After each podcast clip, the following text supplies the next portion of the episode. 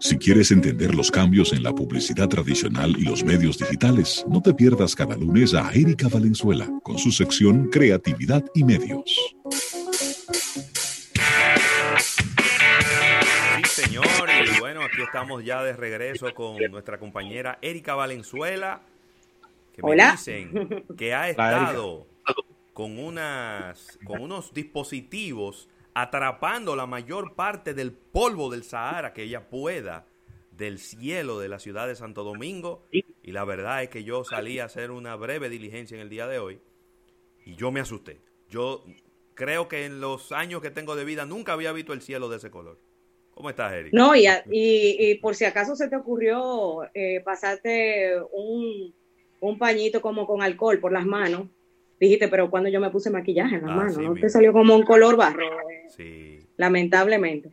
sí, pero nada, eso tendremos que vivir con eso en estos días. Y, los, los, ambientalistas están muy felices porque eso es buenísimo para eh, las plantas y demás. no sean Exacto. Ni sufran de, del sistema respiratorio. Lamentablemente, así es. ¿Me decías, Rafi?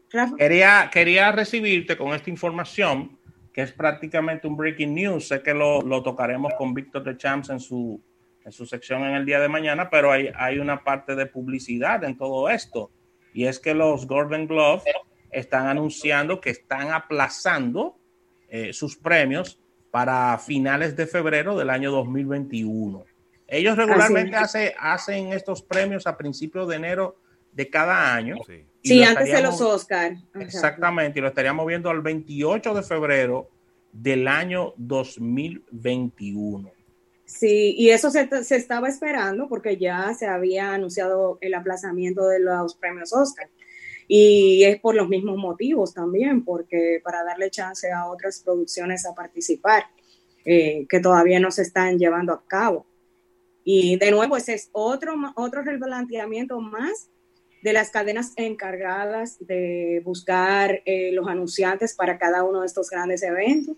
Ahora, para tratar de impulsar la venta de la publicidad que se va a llevar a cabo y a colocar en cada uno de ellos un gran reto que tienen por delante para convencer a esos anunciantes. Bueno. señores, y antes de entrar en materia, como estábamos hablando, eh, bueno, estaban ustedes comentando en el programa sobre la apertura de los supermercados nacionales en Plaza Central, quería comentarles que eh, estuve viendo un estudio este fin de semana de que hay una tendencia global que se ha afianzado mucho más con la pandemia, de que las grandes cadenas de supermercados, y eso se está viendo mucho en Europa, están abriendo locales que con mucho menos metraje eh, para en ubicaciones donde se convierten como en el supermercado del vecindario. Eh, aunque se ha impulsado mucho lo que es el e-commerce, eh, que ha sido una tendencia, obviamente, no se ha dejado de visitar este tipo de tiendas. Pero las personas ahora, con el cambio del comportamiento que, estamos observando, ahora quieren ir a tiendas más cercanas. Y sí, muchos dirán, bueno, pero hay un supermercado que queda diagonalmente al frente en Plaza Lama, pero diagonalmente ¿cómo? Porque por el mismo asunto del tráfico aquí en el país, hay, una, hay un corte que es casi natural, que es en la 27 de febrero. Es decir, tú cruzar hacia el otro lado, como a la parte sur de la ciudad, eh, ya te implica una serie de maniobras y otras cosas y, entiendo que eso puede ser también parte de la estrategia de lo que ellos estén buscando. Por eso es que eh, desde hace un tiempo para acá vemos que cada vez están surgiendo más supermercados, aunque sean pequeños, de grandes cadenas, en, en diferentes lugares. Y decimos, ven acá, pero ¿cuántos supermercados hay en, tal área? Sin embargo, todos están vendiendo. Eh, y es una tendencia que se está viendo globalmente. De nuevo, va de la mano también con el mismo crecimiento del e-commerce, pero eh, la venta se genera de, de las dos formas, ya eh, tanto a nivel online como también la visita a estos pequeños supermercados que eh, están generando esas ventas. Así que no me extrañaría que veamos que sigan surgiendo de estas grandes cadenas pequeñas tiendas en otros lugares, en la ciudad, en Santiago y demás. Que todavía estén haciéndose ese tipo de cosas. Bueno, señores, y esta semana hay una noticia muy importante en el mundo de la publicidad y es que se está llevando a cabo por primera vez lo que va, son los Lions Live. Es decir, de los premios de Cannes durante toda esta semana se está llevando a cabo un evento que es online, totalmente gratuito, con eh, diferentes conferencias de diferentes temas, inclusive con el acceso temporal a la plataforma para visualizar eh, los trabajos eh, globales durante, por, mediante la misma plataforma de los CANES.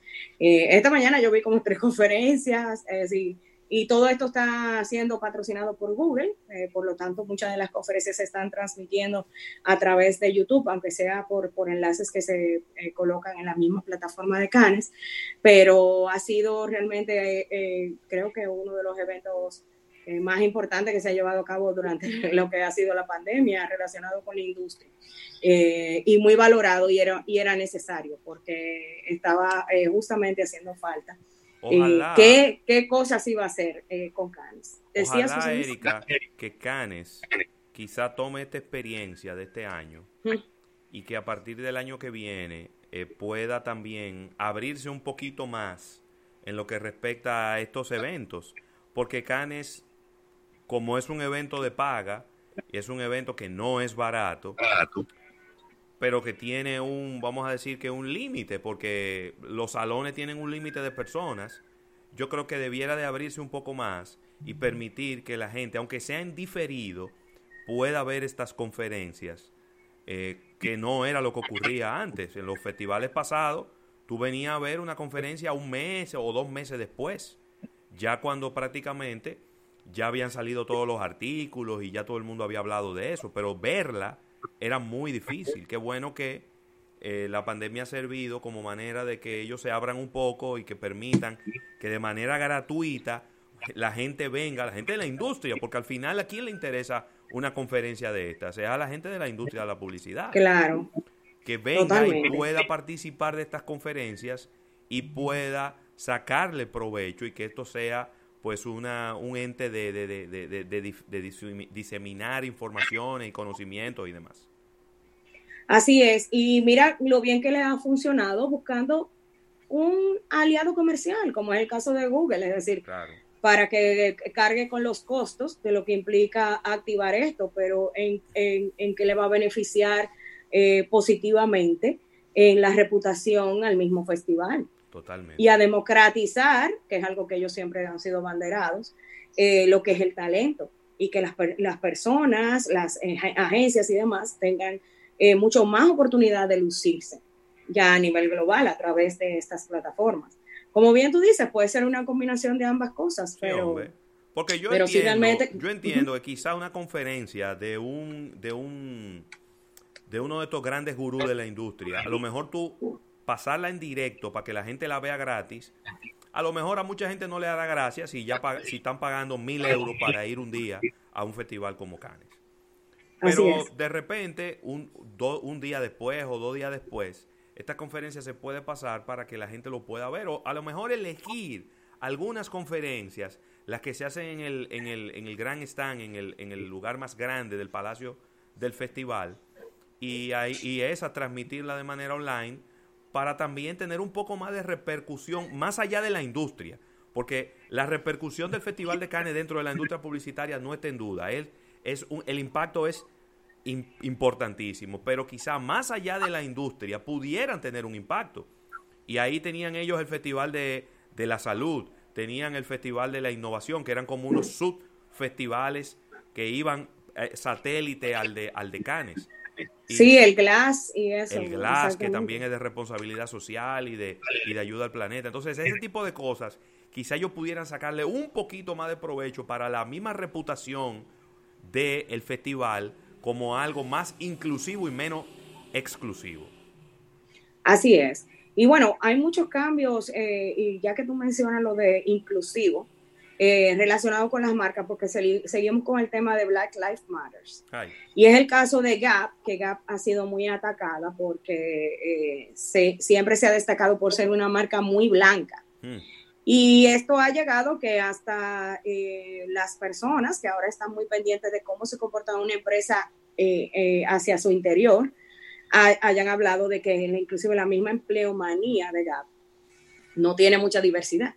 Entonces Gap eh, este fin de semana estuvo eh, a través de eh, sus representantes dando declaraciones de que va a habilitar una figura que va a estar dentro del consejo, que va a ser como el encargado de diversidad.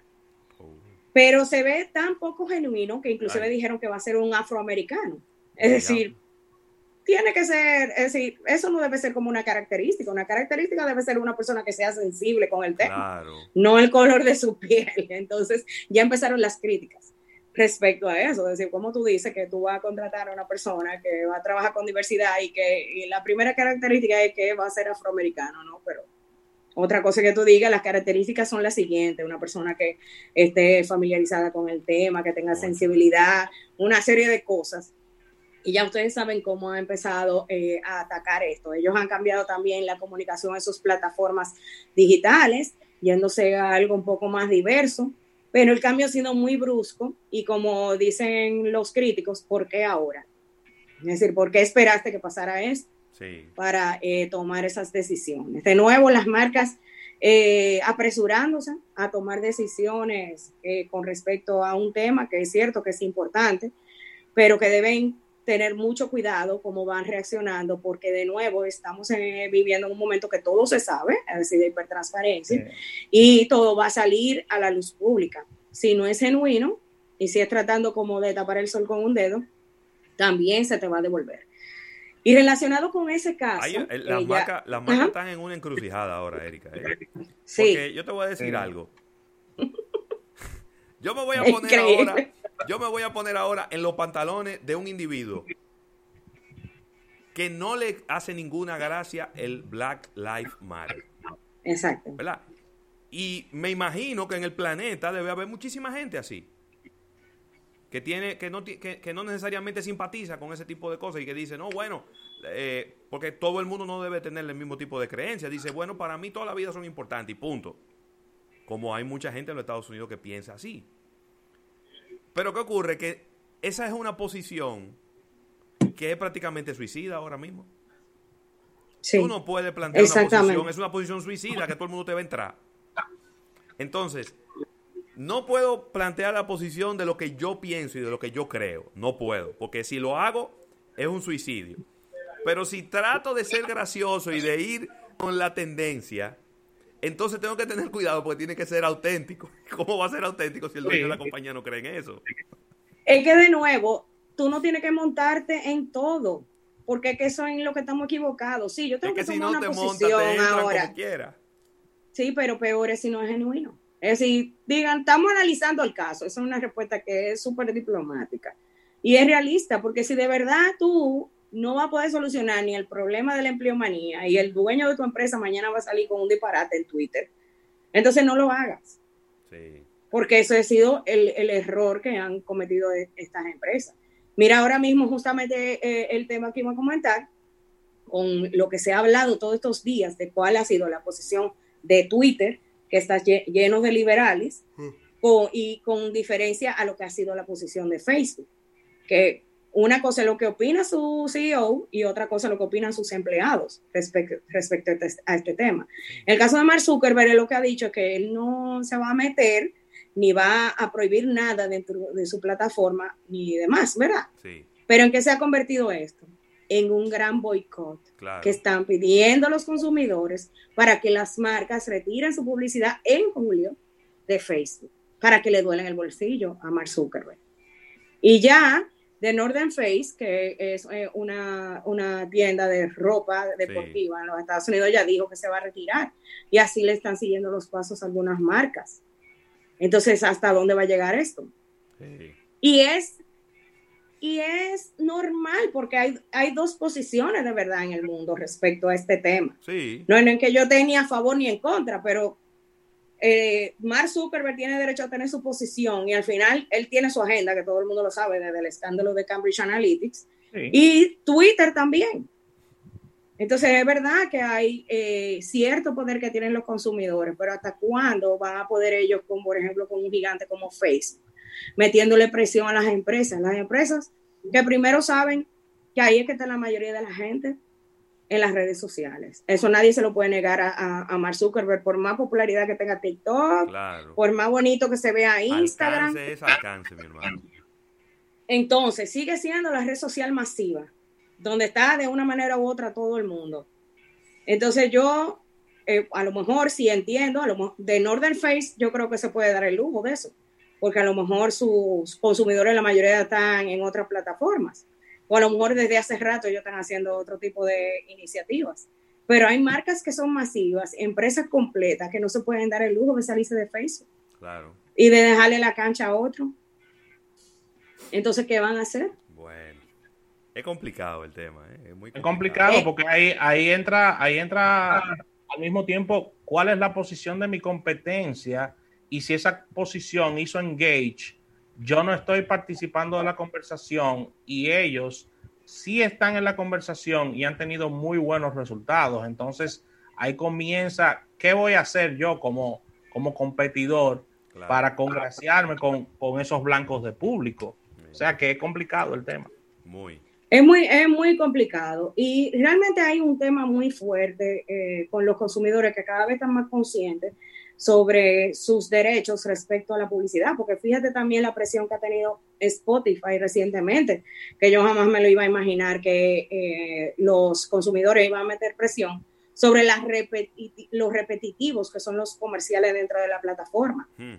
Y eso ha hecho que el mismo Spotify haya notificado eh, en, en estos últimos dos días de que va a revisar su algoritmo para que los anuncios no vuelvan y se repitan. Eso le va a hacer perder dinero. Porque imagínate que tú tengas pocos anunciantes en un solo momento. Claro. Cada vez que salen te van a pagar, pero entonces tú tienes que eh, responder al público que si está oyendo anuncio no te está pagando tampoco, vamos a estar claro. entonces, tú te le estás haciendo caso a eso, pero la presión es fuerte. ¿Y por qué? Porque también los mismos eh, consumidores le están diciendo a la marca, estoy cansado de oír tu anuncio 10 veces en Spotify. Y eso entonces me genera un sentimiento negativo hacia ti. Mira, yo voy a empezar una campaña de boicot para Universal, el canal de cable de Universal, que repita el mismo anuncio 1873 veces. Voy a ah. empezar un boicot, que pongan otra cosa. Es más, que pongan mejor el anuncio del coro Indubán de Navidad, que ese es mejor es que no, es que no, no te van a hacer caso porque eso es, eso, eso no le importa. Ni siquiera pone anuncios de marcas. Ellos no ponen bueno, anuncios de ellos mismos, de los productos de ellos mismos. Ya yo el de English Life lo canto solo en mi casa. Ya yo veo, antes de que comiencen a hablar, yo comienzo a cantarlo el, el, el comercial de English Life. Óyeme, ese lo ponen mucho, ¿eh? La verdad que es, bien difícil la, posición en la que están ahora. Y de nuevo, fíjense el, caso de las marcas que vimos la semana pasada, eh, tanto el caso de Aunt Jemima como de Uncle Banks y demás. ¿Tú sabes lo que implica hacer ese cambio de, cambio de empaque eh, para esas marcas en específico? Y todavía no, no se ha medido si realmente esto va a tener un resultado negativo. Porque de nuevo, muchos consumidores lo observan como algo oportunista. Sí. Y te dicen, ¿por qué lo haces ahora? Mira, tú sabes que yo estaba leyendo hoy, Erika, en, un portal. Durante toda su historia, Aunt Jemima utilizó varios, varias eh, como modelos, ¿no? Figuras. Figuras para representar el personaje de, la tía Yemima. Y una de estas figuras pues prácticamente era una celebridad en su ciudad, porque fue una de las últimas que se utilizó para la etiqueta.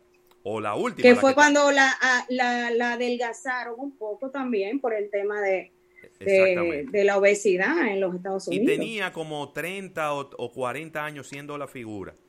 Y ahora los familiares de ella dicen que no están de acuerdo con que cambien eso, porque, y es el punto que yo siempre he expresado, independientemente de que yo puedo no estar de acuerdo, pero entiendo la posición de lo que, eh, de lo que quieren que la cambien.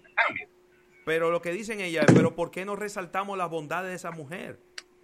Exactamente. ¿Por qué no resaltar las bondades de esa mujer? No, no vayamos a la historia de por qué se llama Aunt Jemima. Vayámonos a quiénes son los personajes que hoy en día encarnan esa historia. Mujeres empoderadas, mujeres afroamericanas empoderadas, que son eh, eh, símbolos de éxito, de, de, coherencia, de, no sé, de valores y de todas esas cosas. Entonces ahora la familia de ella está diciendo, nosotros no estamos de acuerdo con esto, porque esto es venir a borrar la historia de un familiar nuestro, de una persona con muchos valores, que era una celebridad en esta ciudad. No, y que no solo eso, perdieron la oportunidad de contar la historia como ellos quisieran. Exactamente. Sin tener que parecer como villanos. Porque de nuevo, la historia de la marca yo te la cuento. Y tú, y, tú y es parte del y el, es parte del branding. Entonces tú no lo trabajaste bien nunca.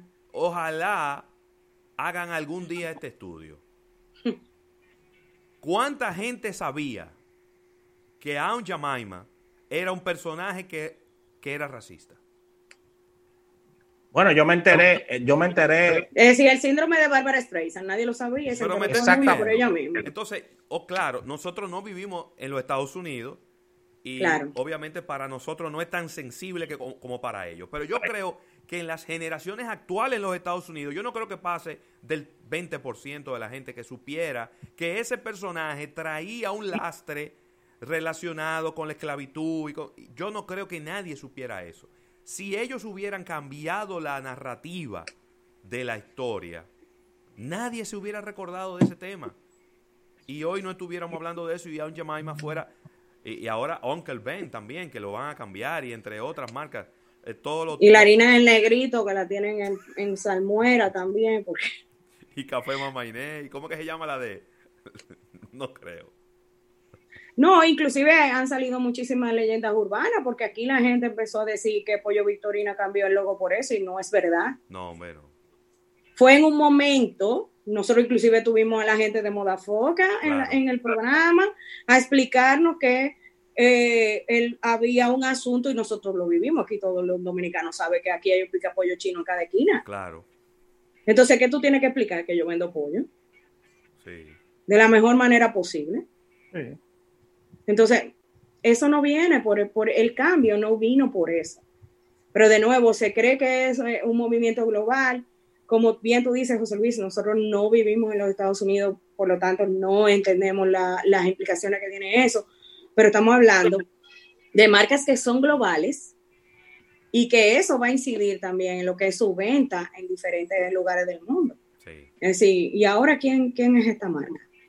No, no estoy criticando el cambio, es necesario, es decir, las marcas que, han evolucionado toda la vida. A lo mejor tenían 10 años por cambiar y no encontraban una excusa, y esta es la excusa para cambiar la marca. Pero realmente, eh, lo único malo es que está rodeado de algo malo. Es decir, yo hice algo malo. Claro. Y lo tengo que resarcir. Porque si viene el cambio de la marca, o, como bien tú dices, yo te cuento otra historia y te digo, no, lo que pasa es que ahora nosotros tenemos este, esta, este, esta figura femenina que está más empoderada, que es otra cosa. Ya eso representa otro asunto. Pero ahora mismo, una marca que tenga que eh, estar dirigida al, al público afroamericano, por ejemplo, va a tener la duda hasta de cómo lo va a representar. Así mismo. Inclusive, tenemos que irnos a, un break comercial, Rafael, eh, agradeciendo a todas las personas que nos sintonizan. Ahí tengo ahí una varios comentarios en nuestro live de YouTube de Huáscar Esquea, de Raymond Pichardo, de Alfredo Campuzano, de Francisco Ábate. Gracias a todos los que están por ahí. Vámonos a un break comercial y de inmediato regresamos con Erika Valenzuela aquí con esta sección de creatividad y medios.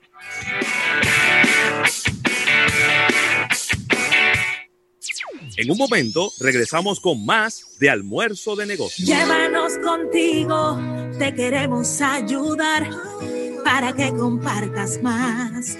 Estaremos donde quieras estar, siempre contigo, tu camino más seguro.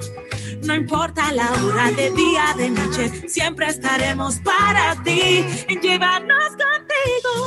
Descarga ahora tu app La Nacional. Más detalles en alnap.com.do. Asociación La Nacional, tu centro financiero familiar, donde todo es más fácil.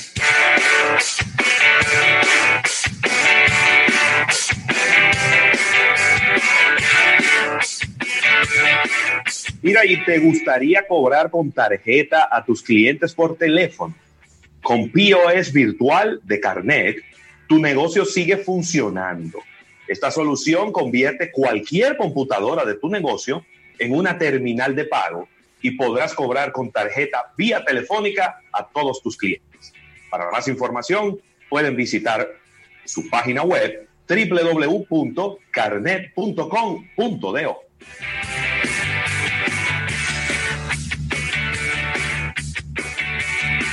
La cartografía censal es la técnica especializada en elaborar mapas y levantar información precisa de calles, avenidas, aceras y caminos vecinales, viviendas, edificaciones, escuelas, clínicas y hospitales, salones de belleza, colmados, industrias, locales comerciales, oficinas gubernamentales y todo lo que existe en un territorio determinado, con el objetivo de diseñar políticas públicas que contribuyan al desarrollo nacional.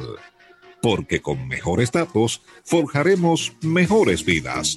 Oficina Nacional de Estadística, ONE. Estás escuchando Almuerzo de Negocios.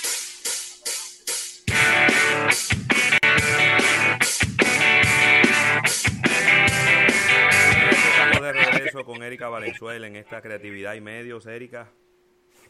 Así es, y bueno, eh, tenemos que decir algo bueno de Facebook, porque Facebook que nada más ha recibido eh, golpes y golpes. Facebook está, ha trabajado una campaña en Argentina con ONU Mujeres. Eh, recuerden que en América del Sur hay muchísimos casos de coronavirus. O sea, si se, se mudó el pico de Europa para América del Sur. Entonces se están viviendo como los momentos más serios de cuarentena y por lo tanto, como ha pasado en diferentes países, se ha incrementado la violencia de género. Entonces, eh, eh, a través de Facebook se ha lanzado una campaña que se llama Quédate Conectada, donde a través de la aplicación de Facebook eh, se le explica en esta campaña a las mujeres que pueden notificar si están en alguna situación de riesgo dentro del hogar eh, a los familiares y amigos cercanos que ya están conectadas con ellas dentro de Facebook. Entonces, esto es una campaña de responsabilidad social que está haciendo Facebook en Argentina, que es eh, uno de los mercados más fuertes que tiene Facebook también. Recuerden que en Facebook, aunque es la red social eh, masiva en el mundo entero, hay países donde realmente su uso es mayor. Por ejemplo, aquí mismo, en República Dominicana, es la red social que tiene más usuarios pero sin embargo, eh, lo que es la actividad se la llevan otras redes sociales. Eh, pero Facebook en sí tiene la mayor cantidad de usuarios, pero no quiere decir que se use con tanta frecuencia como las demás redes sociales. En Argentina sí es, sumamente importante su uso y por eso eh, justamente están aprovechando para realizar esta campaña de Quédate conectada con mujeres.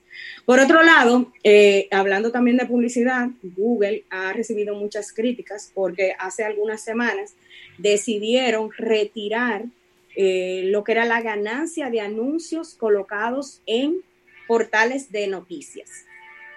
Ellos decían se justificaron porque podían salir noticias falsas sobre el coronavirus y que era por responsabilidad, pero muchos expertos dicen que eso es, y vamos a decirlo en buen dominicano, un tigueraje de Google, porque estaba, estaban saliendo muchos anuncios en los portales de noticias porque la gente quiere estar enterada. Claro. Entonces, estos medios están quejándose con Google porque están diciendo, mira, yo estoy generando la cantidad de views que tengo, tú como sea tienes tu espacio ahí y tú estás colocando anuncios.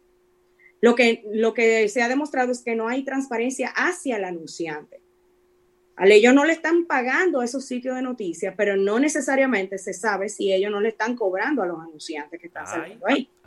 Entonces, ahí es que está la discusión de qué es lo que está ocurriendo con Google. Dime, Rafa, te dio en el pelado ese, ¿verdad? No, y es quedándonos, quedándonos ahí mismo con Google, que que hay ciertas decisiones que, encadenan a otra, a otra parte del negocio y es que Europa prácticamente es un hecho que le va a colocar un impuesto a Google. Inclusive se llama el impuesto de Google, lo que se va a colocar. Entonces, esto no traerá un aumento en el tema de la publicidad o esto no afecta en nada, eso sencillamente es impositivo ¿Qué pudiera estar pasando con la publicidad de Google, sobre todo en Europa, no? Bueno, mira, lo que pasa no es, se llama el impuesto Google, pero realmente lo que no se ha explicado en ningún sitio es cómo, a quién es que se lo van a cobrar. Ay. Es decir, eso no, eso no ha quedado claro, ni cómo, mm. cómo se va a aplicar eso. Y yo creo que por eso es que se ha retrasado tanto.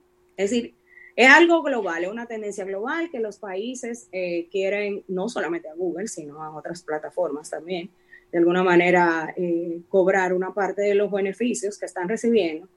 Pero lo que no se ha, ha quedado claro es quién es que va a pagar de inmediato a ese estado. Es decir, ¿a quién es que se lo van a cobrar? Si es el cliente, si es el establecimiento, si es Google directamente. Si eh, van a subir más los impuestos de Internet, todo es posible. Si van a subir los, impuestos de Internet también, que es una posibilidad.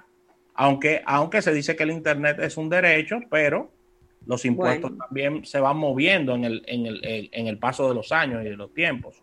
Pero quizás hay que ver, hay que ver qué pudiera pasar con la publicidad en Google en caso de, un aumento, de un, de un impuesto que la discusión y lo que se dice que es un impuesto importante que se pudiera estar colocando.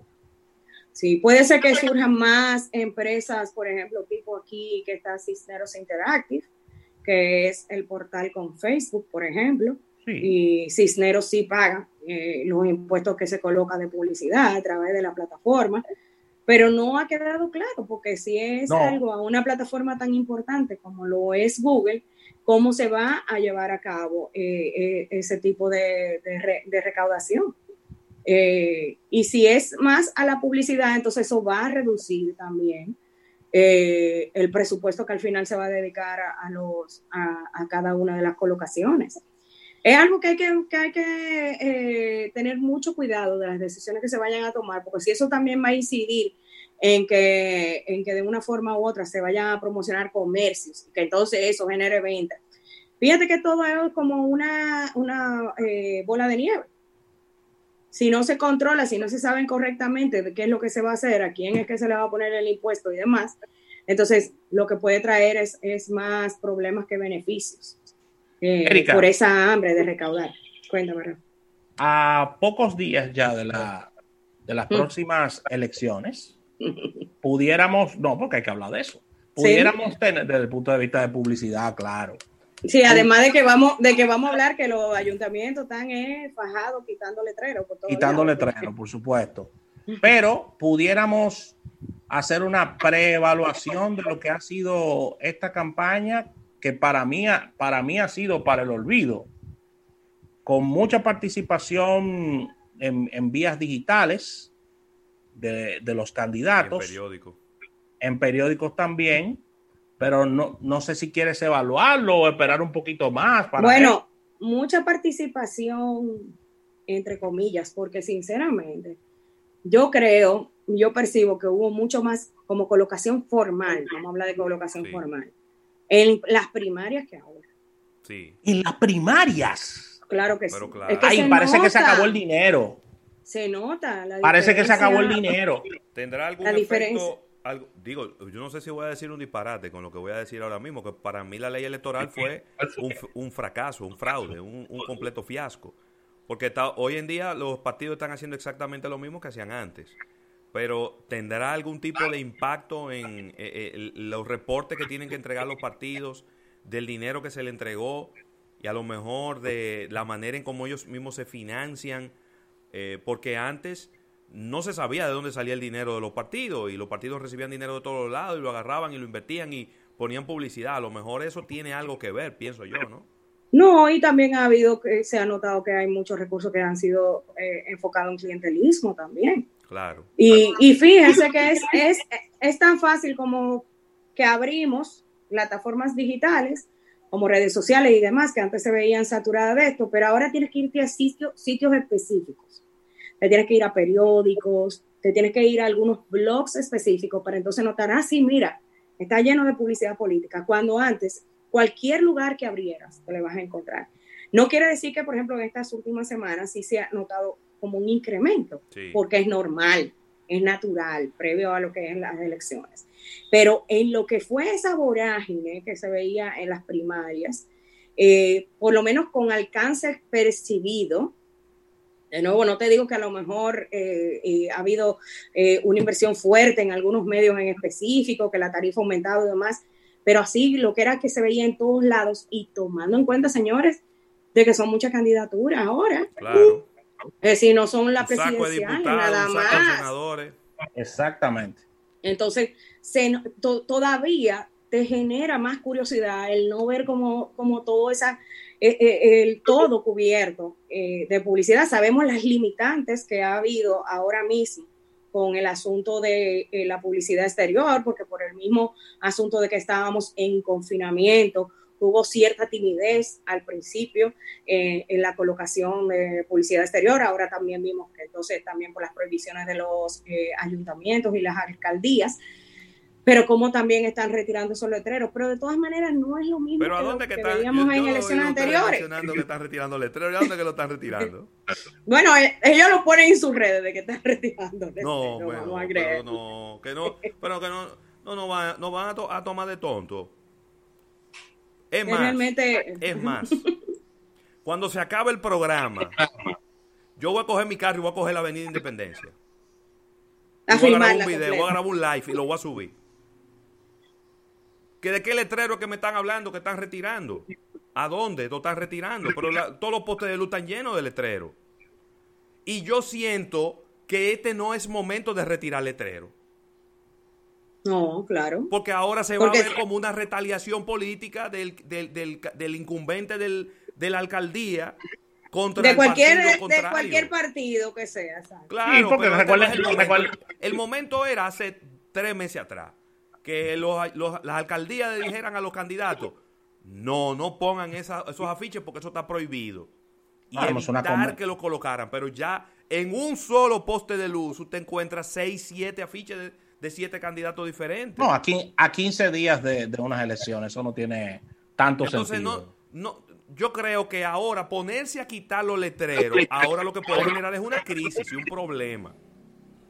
Sí, sí nos ha llamado la atención que, y, no podemos decir que nada más de un solo candidato, que hay un candidato que se nota más que los demás, pero que ha habido mucho trabajo de producto, pudiéramos llamar, de que marca blanca política. que eso sí ha llamado la atención. Vamos a decir así ese término, marca blanca política, no sé por qué. A lo mejor estamos eh, creando un nuevo término, Erika. Exacto, pero es algo, eh, eh, eh, hay, que, hay que buscar un término como llamar eso, que es lo que ha ocurrido durante esta campaña también, que fíjate que una cosa es que lo veamos como publicidad tradicional, pero cuáles son las otras estrategias que se han utilizado de, comunicación, como de llegar a este posible votante. Que ha habido, es decir, podemos llamar de tratando de hacer estrategias un poco más originales. Eh, y que han logrado cierto acercamiento, haciendo uso de eh, promociones que se ven en las marcas comerciales.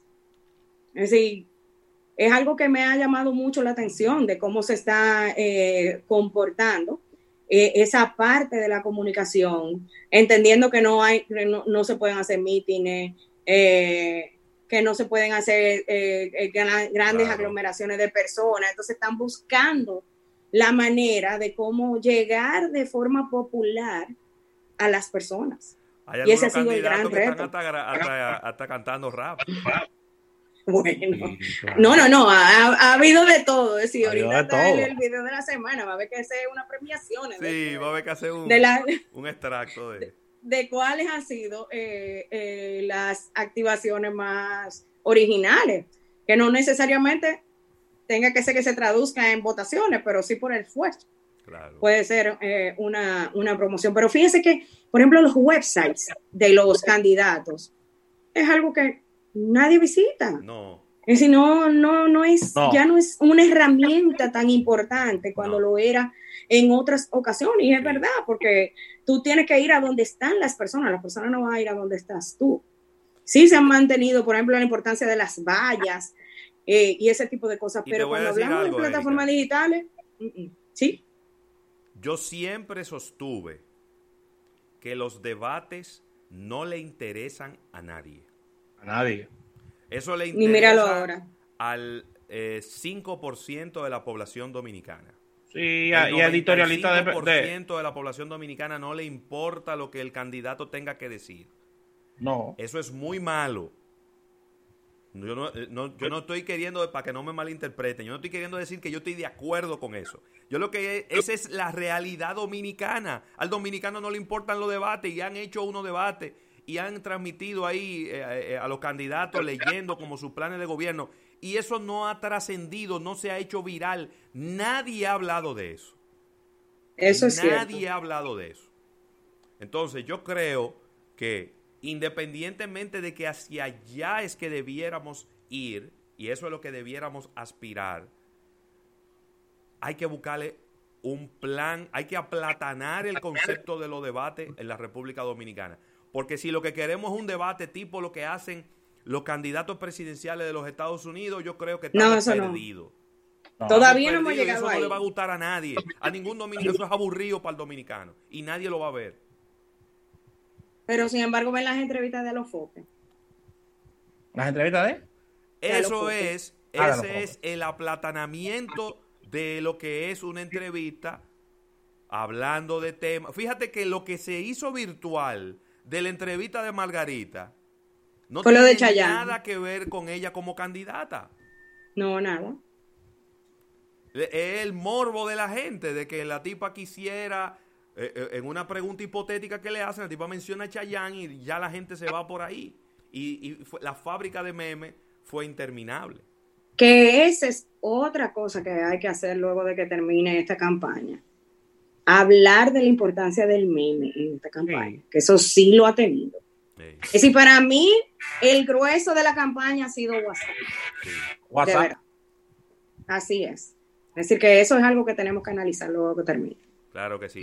También tenemos que medir después el impacto del brindis de cerveza en el colmado del candidato aquel y de por qué el dependiente estaba como chivo. Él no quería estar ahí. Yo creo que la cámara lo puso nervioso.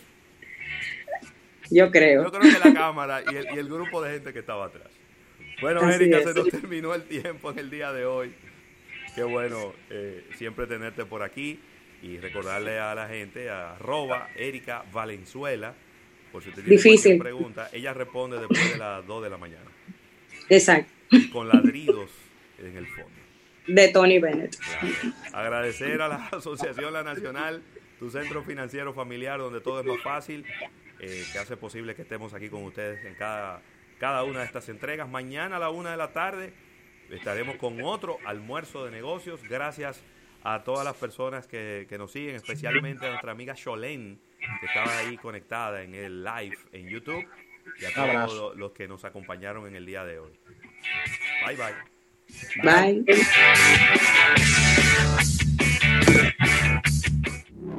Desde RD para el planeta, Estudio 885. Pura